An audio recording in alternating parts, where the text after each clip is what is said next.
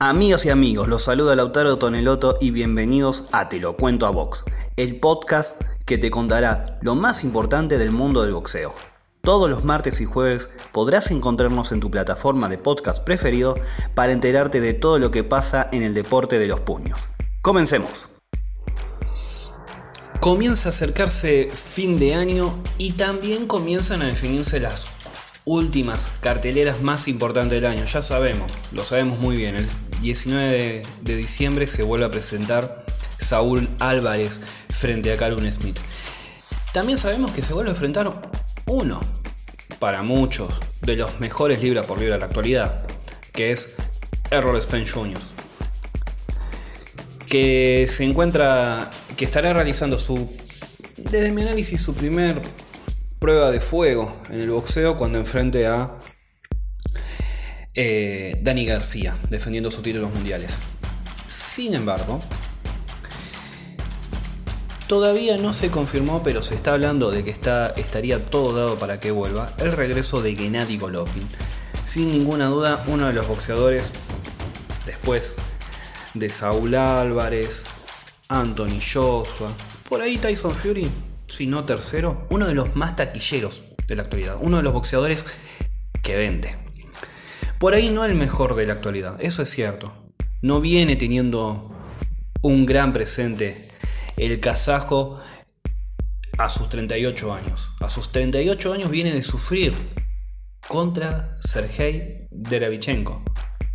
Un peleador que daba la sensación que podía imponerle o hacer un combate, digno, especialmente para él, y demostrar algo diferente, le terminó siendo una pelea palo por palo al kazajo, al punto tal de que estuvo cerca de vencerlo, si no fuera por la caída que tuvo a su favor en los primeros asaltos Golovkin. ¿Y por qué traigo el nombre de Golovkin? Porque bueno, se está hablando de que estaría peleando en diciembre de este año. Se está empezando a correr el rumor, un fuerte rumor, de que el kazajo regresaría por ahí el 18 de diciembre. No el 19, sino el 18.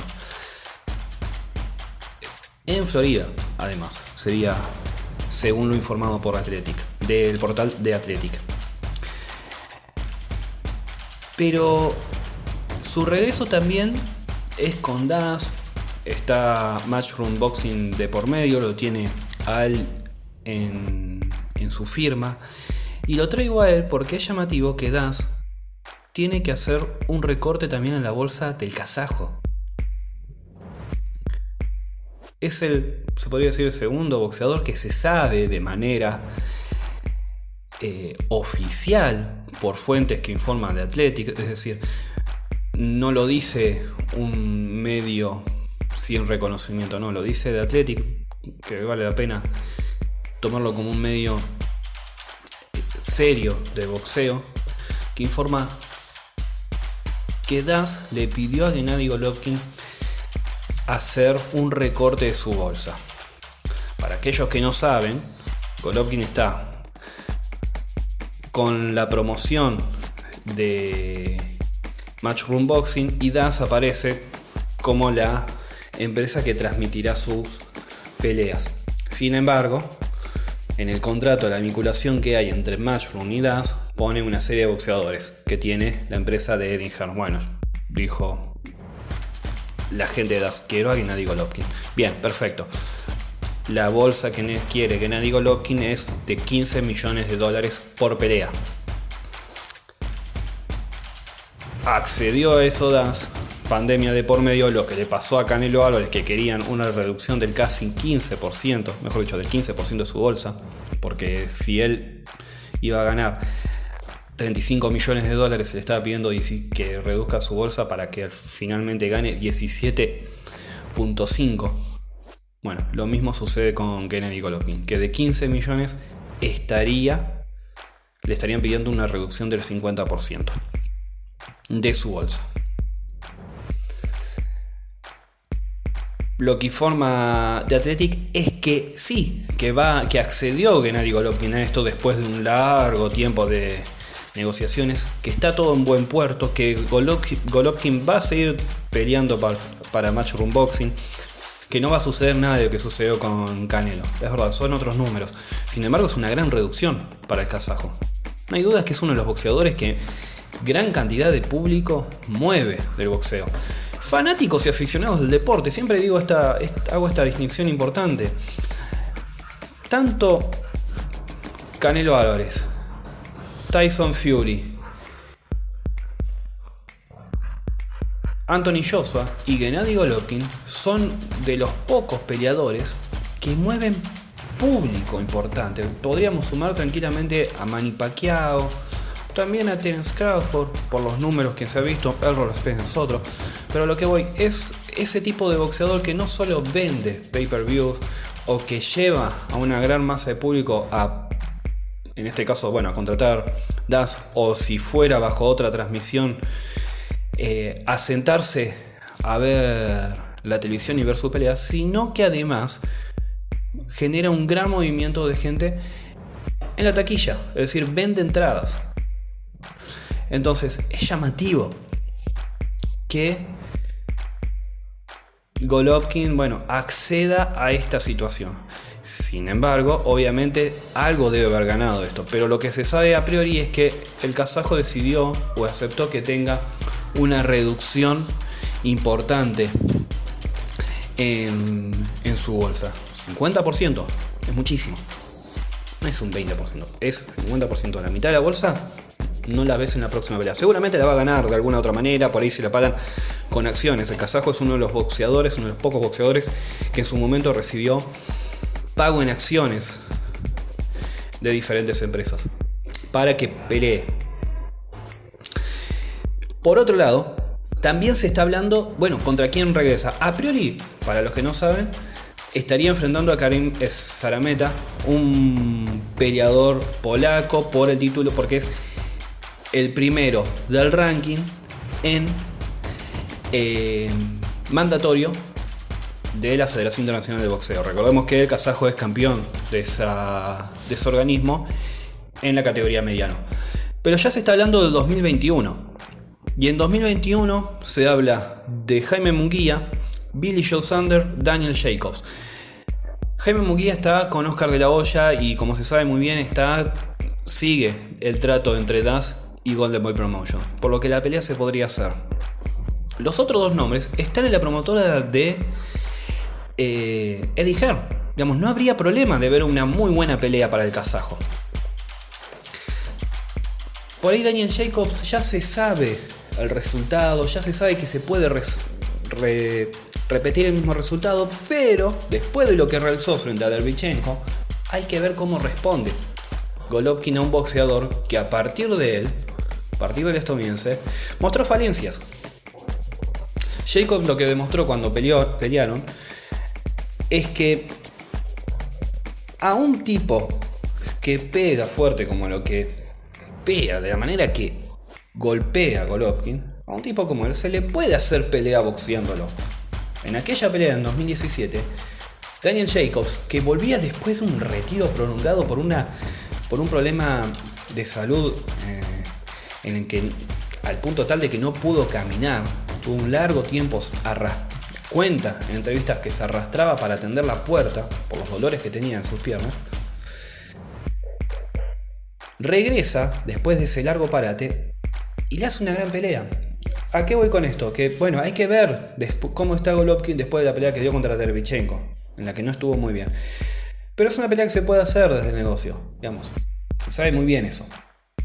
Y por último, y muy importante, Eddie Hearn, después de hacer este gran movimiento, dar un gran golpe en el boxeo, de agarrar a Canelo Álvarez, de ofrecerle a Calvin Smith, de ofrecerle pelear el próximo 19 de diciembre,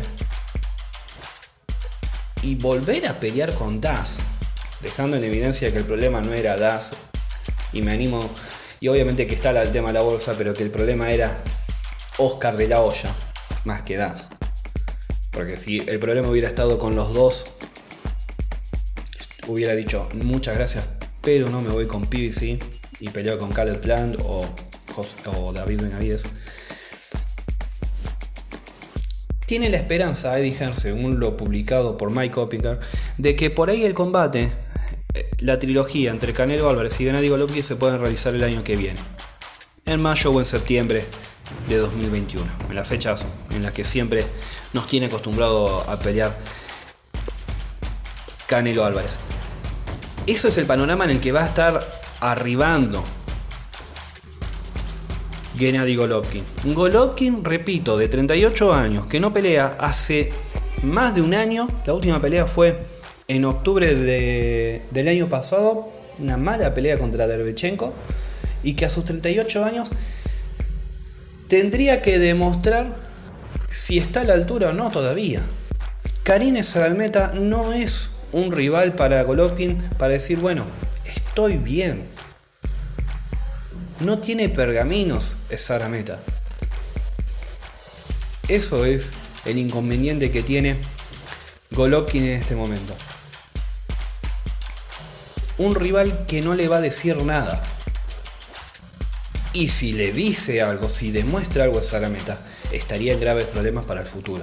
Ya pasaría a ser directamente un probador para Jaime Munguía y la oportunidad que viene pidiendo con Fernando Beltrán promotor de Sanfer Promotion, presidente. Este es el panorama que tiene Gennady Golovkin. Y por otro lado, no es para menos y es, no es, llamativo que a las estrellas principales que quiso contratar y tener en su, en su futuro, Dazan, le esté haciendo una reducción enorme. Es verdad, hay una, hay una pandemia de por medio, no hay ingresos desde la taquilla, que afecta a los boxeadores que se llevan un porcentaje de esos ingresos. Obviamente el mundo está paralizado por lo que el público comienza a reducir gastos mensuales o diarios que tenía. Entonces mm, el Netflix del deporte, ese gasto, bueno, cualquier mortal decide, bueno, esto me genera un gran gasto, lo saco.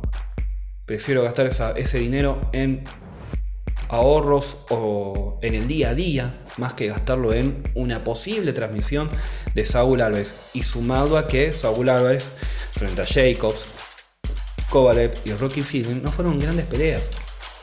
No generaron un gran atractivo. Fueron rivales de gran nivel, pero que no generó una ganancia importante para la empresa. Como se sabe muy bien. Y le pasa lo mismo con Gennady Golovkin, a quien le pide una reducción del 50%, está, repito, está accediendo a esa negociación. Hay que ver en cuánto queda la reducción final para el kazajo. Pero a priori está accediendo a, quiero decir, de entrada le está reduciendo el salario, el perdón, el salario o quiero decir la bolsa, a dos de sus estrellas. Es un detalle importante a tomar en cuenta. Y especialmente para preguntarse si hizo buen negocio. Das. Si pensaban que con una pelea iban a poder cubrir la gran inversión a futuro hizo con estos peleadores. Una gran pregunta que me hice cuando comenzó el litigio legal y que no se decidía, el tema de el siguiente rival para Canelo que se le pedía, Golovkin o reducís tu bolsa, era así el panorama es, bien, después de Golovkin, ¿quién? Porque como toda empresa va a querer seguir creciendo de una manera u otra.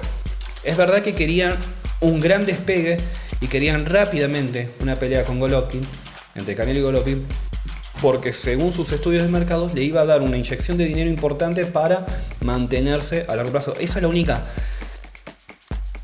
el único análisis que se puede hacer, porque si no, no se insiste tanto en esa pelea. Pero es llamativo, ¿después qué? ¿Tanto dinero iba a dejar Gennady Golovkin versus Canelo Álvarez? ¿Después qué para Das? ¿Qué viene para Das si, seguía el acuerdo entre Das, Golden Boy Promotion y Canelo Álvarez? ¿Después qué? ¿Llevarlo a pelear a, pesado a Canelo contra un peleador importante que mueva, que llame, que sea premium, la famosa palabra premium ingresaba en ese momento. Ahí es claro esto que Das hizo un mal acuerdo. Está bien, hubo alguno podría decir, bueno, pero hubo una pandemia de por medio, Canelo, Canelo exigió lo que tenía que exigir, que era lo suyo en todo caso. Pero a priori lo que deja, deja en evidencia es que esta empresa que se está metiendo en el boxeo, que se quiso meter y que parece ser que después de desligarse de Canelo especialmente puede mantenerse a flote en el boxeo, no podía hacer frente y a apreciación personal hizo un mal análisis. Repito, una empresa siempre quiere seguir creciendo. Es verdad que le da una inyección a largo plazo, pero después qué?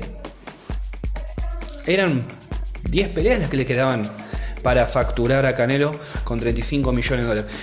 Son otras tantas las que tiene todavía por facturarle a, a Gennady Golovkin. El total de las peleas es cerca de los 100 millones de, de dólares. 6 eh, peleas por casi 100 millones de dólares. Es llamativo. Es llamativo esto. Entonces, repito, acá hay un mal análisis del mercado por parte de la empresa estadounidense. Tendría que haber analizado de otra manera o tendría que haber hecho otro tipo de negocio. Teniendo en cuenta que si el único rival premium que tenés es Gennady Golovkin para Canelo Álvarez y viceversa para Golovkin, ¿después qué? Repito, Calculo que Jaime Munguía no iba a llenar los ojos para el gran, la, gran masa de aficionados cuando el resultado está puesto para un Jaime Munguía en, en este momento. Y da la sensación que para Canelo Álvarez también estaría puesto el resultado contra Billy Joe Sanders y contra Callum Smith por el boxeo que maneja. Hay que ver qué demuestra Canelo y qué termina dejando esa pelea. Sin embargo, lo que deja claro es que Das, Dazan hizo a priori un mal negocio con dos estrellas del boxeo. Hasta acá el episodio de hoy, nos reencontramos el próximo jueves, vamos a estar hablando de lo que se viene, especialmente el, sábado, entre el regreso de Mike Tyson a realizar una pelea de exhibición, sumado a la pelea de Daniel Dubois frente a Joy Joyce por el título Plata CMB pesado. Así que nos reencontramos el próximo sábado. Síganos en, mis redes sociales. Arroba Lautoneloto en Twitter, Lautaro Toneloto en Facebook e Instagram. Un abrazo.